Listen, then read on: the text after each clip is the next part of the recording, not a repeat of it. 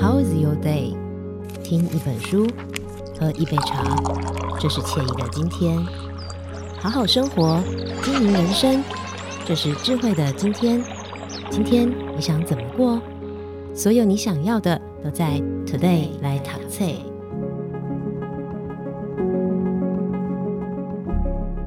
大家好，欢迎收听 Today 来读册，我是笑鱼。今天呢，我们要跟大家一起来好好的过生活。好，其实呢，投资理财啦，或者是人际交往，它都只是人生的一部分。但是要怎么样把人生过好呢？就跟你每天如何过生活有关。在今天来跟大家分享这本书，它叫做《不穷不病不无聊》。哇，这真是人生一个蛮高的境界哦。在今天我们邀请到的是我们的乐活大叔施生辉老师来跟大家分享。老师好，笑鱼好，各位听众。大家好，好，老师，不穷不病不无聊，不是最高的目标哦？真的吗？它是次要的目标。很多人想追求什么？富有，然后健康，嗯，然后很精彩，这其实不容易达到。嗯，你追求这个目标可能有点挫折感，那我们就降一级就好，只要不穷，不要担心花钱，不病啊，勇敢的去面对身体上总是会出现一些病痛，然后不无聊。每天有点小确幸就好了，也不用过得太精彩。嗯、这其实是我这本书的中心理念，嗯、就是不要要求太高的目标了，嗯，次要就好了。老师，这本书主要是想写给谁看呢？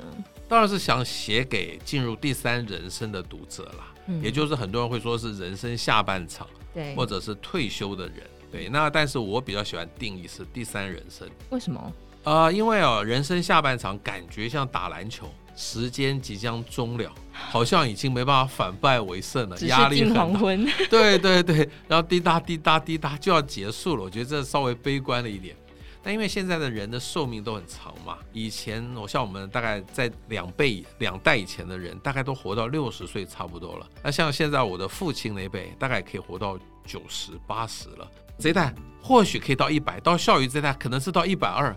所以你真正退休之后的时间其实是很长的，那怎么去规划让它很很充实？我觉得那是第三人生。那什么叫第一、第二人生呢？第一人生我的定义就是说，你还在念书的时候，是父母养育你的时候；那第二人生就是你出了社会，也成立了家庭，要养育子女的时候，有工作在身；第三人生就是你子女的教养责任已了，然后你的工作也结束了，可以开始过你比较想过的生活。这叫第三人生，那是不是有第四人生、第五人生？我也不太确定。那因为我现在其实在过第三人生，虽然我已经退休了，但今天还可以上个直播，对不对？嗯，嗯，我有很多可以分享的一些机会，对，然后也写书、写专栏，然后这些当然都有收入啊，所以这就是我第三人生。那或许第四人生可能就没有这些收入。没有人要买我的书了，没有人要听我的演讲了。那这个时候可能是我另外一个人生的阶段，对。嗯，老师，所以我觉得第三、第四、第五可能都有。当然，希望大家不要说第三人生就已经在卧病在床，哇，那就很辛苦了。嗯，其实老师这本书当中提到蛮多从各个不同的面向去谈，对不对？对。搞不好第四人生就是养孙子啊。对，或许啦。带小孩。像现在我还没有孙子嘛，说明第四人生是我什么含饴弄孙的时候。儿 孙满堂，第四人生可能就是我含饴弄孙的时候。对哦，那也很棒。但是那时候在规划人生的时候，其实有，因为很多人可能是走一步算一步啦。嗯、老师那时候其实有对于人生的第三人生有什么样的规划吗？不是有参考什么样的模型吗？哦，其实是没有的，因为我其实，在四十三岁的时候就被迫离开职场。嗯，那个时候子女还在教养阶段嘛，所以我那个时候认为我是二点五人生，嗯，第三人生就是子女都成人了，我可以教养的责任放下，那第三人生也不在我原来的规划当中。我也觉得说啊，如果能跟个好朋友常常去爬山吃饭，也是很开心的事情啊。但是就是二零一二年，我那个时候开始写了我的第一本书，原来发现我这些东西是可以帮助到很多的人。开始建立了什么自我的价值感，哦，那也有点成就感，嗯，那我觉得我对这个社会还有点贡献，所以我觉得现在的生活不是我原先规划的，却反而很好。嗯，而且老师很喜欢看电影，对，对不对？所以从电影当中，是在这本书当中，老师也举了一些电影来，呃，跟很多的读者朋友分享，从电影当中得到了什么样的收获。所以老师有举几部的电影跟大家分享。好，我分享一部电影，就是大概十。十几年来，我觉得最有启发一部电影就是尼克杰克逊跟那个 Morgan Freeman 演的，《一路玩到挂》。嗯，中文片名也翻得不错啦，英文片名其实也很棒，就是《梦想清单》。很多人在工作的时候，可能必须牺牲他的梦想。嗯，当你进入第三人生，不再需要工作的时候，时间也比较自由充裕的时候，你有没有想过你的梦想是不是在这个时候可以来完成？那很多人在第三人生的梦想，我觉得可能就是环游世界，这是大部分人的梦想，我觉得很好啊。嗯，但是环游世界牵涉体力跟金钱，不是每一个人都可以达成的。大家有没有比较容易？达成的梦想应该先排出来，而不是说哇，我一定要把全部全世界的国家都跑遍，这其实有点难度。嗯，那那个时候，二零一八年，我灵光乍现，突然想说，我年轻的时候曾经想学念电影系，因为爱看电影嘛。但那个时候可能父亲母亲绝对不会答应的，所以我也没挑战他们这个权威，所以还是照他们的期望去念了商学方面的科系。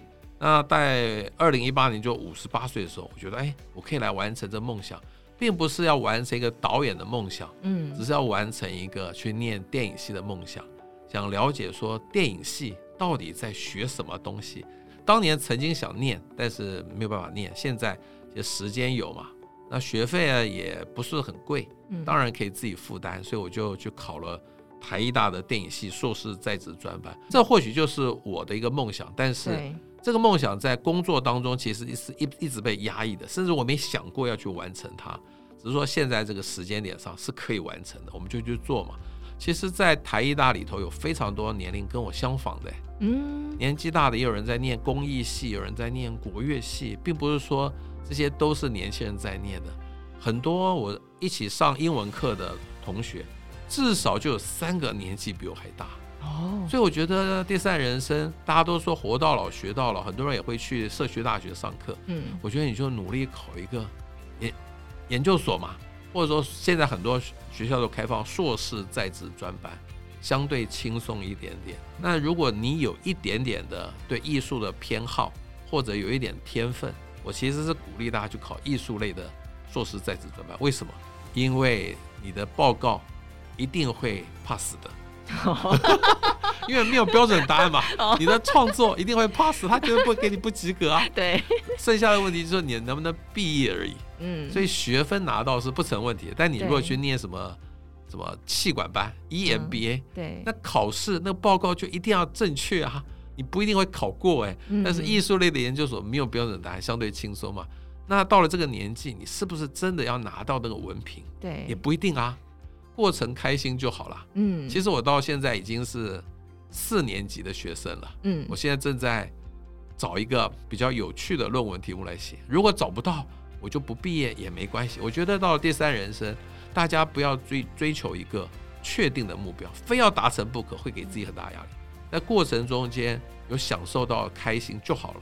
嗯，所以其实这个梦想并不是说哦，当初一定要念，但是没有念的，对，是到后面才发展出来的。是，所以老师刚刚有说到梦想清单这件事情，嗯、从念了研究所之后，老师后来有开始发展出一系列的梦想清单吗？有啊，哦，就是想写一个剧本能够得到优良电影剧本奖，可惜送了两届都没有得奖，甚至连入围都没有。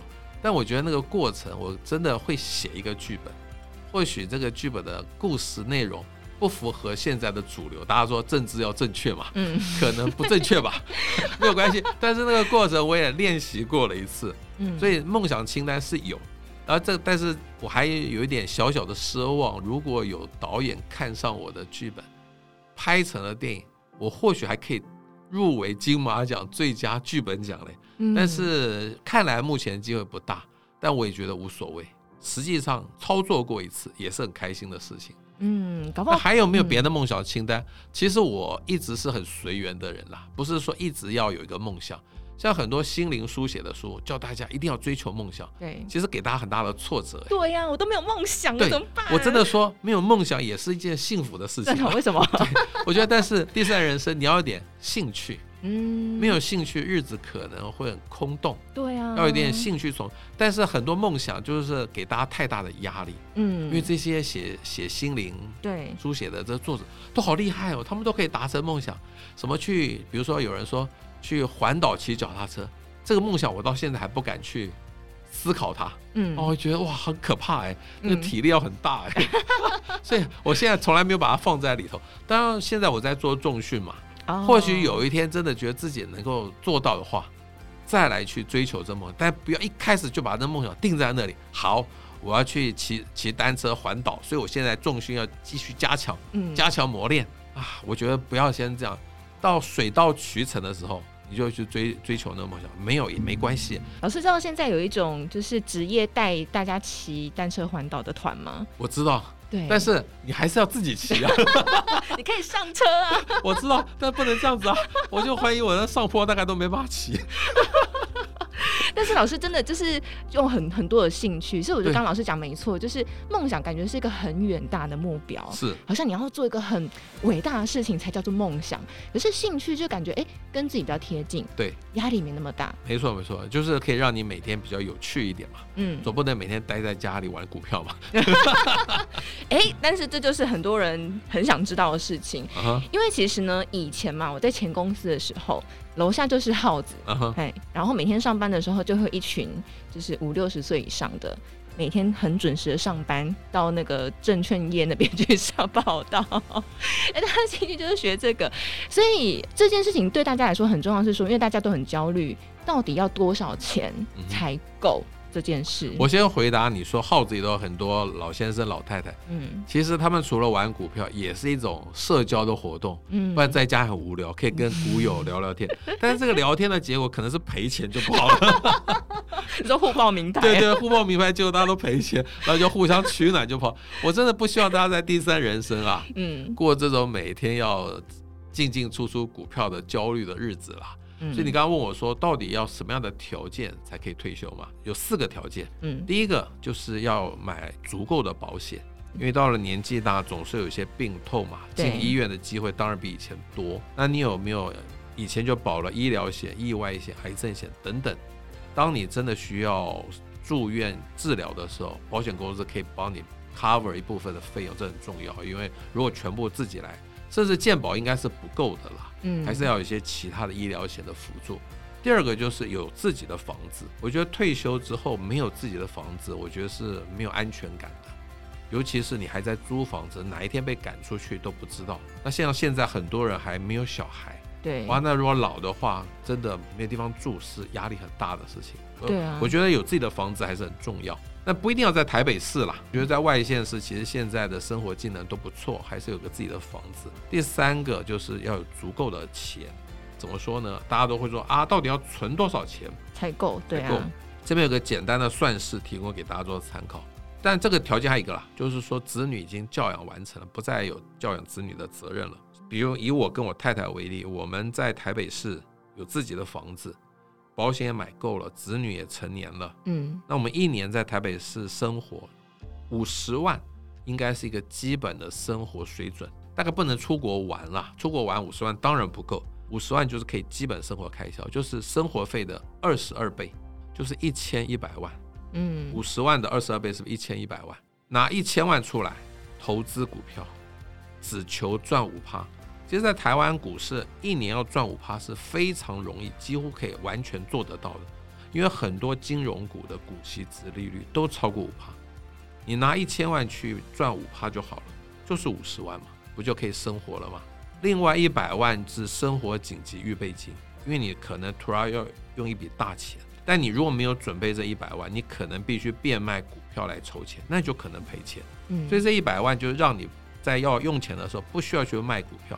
可以一直存在那边，啊，用那五十万来过你的生活。当然你，你你一年可能要用到六十万、七十万也没关系啊，因为你的一千万还在嘛，多用一点没关系。但是你一定要投资，如果一千万拿去摆定存，哇，一年只有八万块，怎么可能过活嘛？你一定会动到本金，通膨就吃掉了。对，通膨就吃掉。你一定要投资，很重要的，你要找到五趴股息殖利率的。嗯，那其实金融股目前的金融股都符合，还有我常常喜欢讲的那个高股息的 ETF，就是零零五六，它也能够符合。嗯，大家在退休之后不要再想赚价差了，有稳定的股息收入，其实你就安心了。嗯，那另外还有一个条件，如果这个股票又只有二三十块，你更放心了嘛？你买个几百块的股票有五趴，它的波动会很大，会让你焦虑。对，但如果是二三十块，我觉得它的波动你还能够承受得起，虽然幅度可能一样，但这个金额你会放心嘛？对，三十块跌到二十五块，好像还好嘛。对，三百块跌到两百块，你就压力很大，哦、对不对？听起来就很可怕、欸。对对对，所以如果你投资的股票，我觉得比如说金融股，或者是零零五六，我觉得很好。对，那我最近演讲啊，就真的碰过一个七十岁的老先生，他结束的时候到台前来问我说：“老师，我听不懂零零五六。”但是你刚刚有讲兆丰金，我买兆丰金是不是就好了呢？我说很好啊，就买兆丰金，你也不要去管零零五零、零零五六了，大家都知道银行股，你就去买。为什么他这么焦虑？他七十岁了，嗯，我还想想为什么？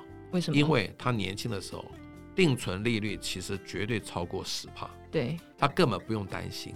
但是他以前用他的财务的逻辑去存定存，以前 OK。但是现在已经完全不行，现在剩下零点八趴。对，这些老先生开始焦虑。嗯，我就跟他说，银行不会倒，你才敢把钱存在银行。那你何不把钱去买银行的股票？因为也是不会倒啊。那银行的股票的股息可以给你五趴，利息只给你零点八趴，大概就是一年的股息可以抵过大概五到六年的定存利息啊。那你觉得兆丰金会跌到零吗？会。台湾也完了嘛？对，差不多。兆丰金会跌到二十吗？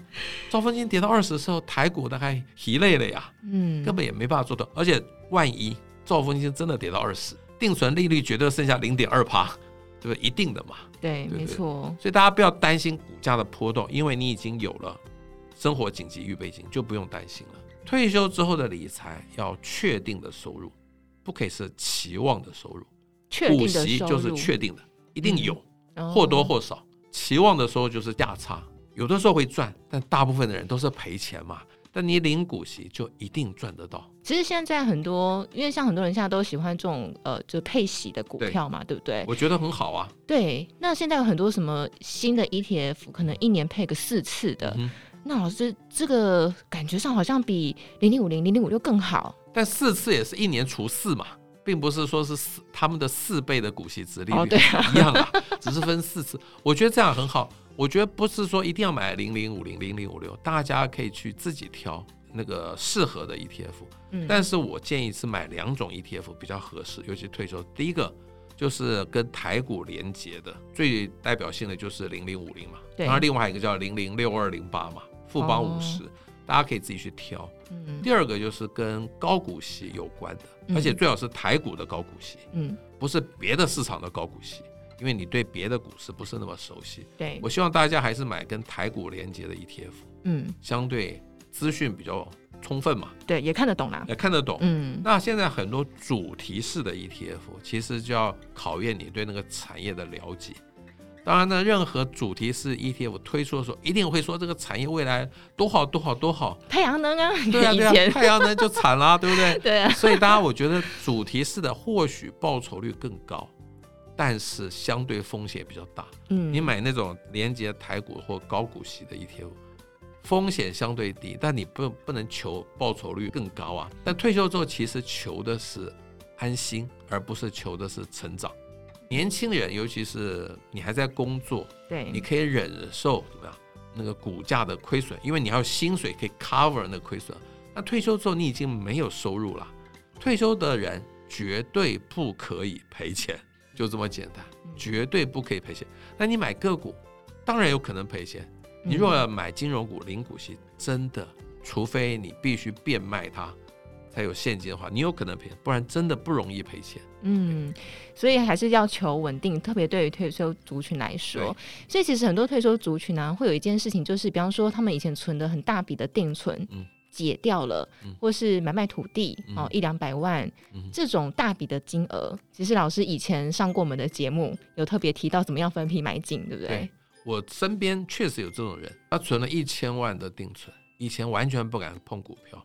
我就跟他说：“你一千万，麻烦你一年之内花光。”一千万留下两百万做生活费，另外八百万一年之内花光，不是花在消费上面哦，花在你可以买金融股或者买零零五六，你可以自己挑或两个都买。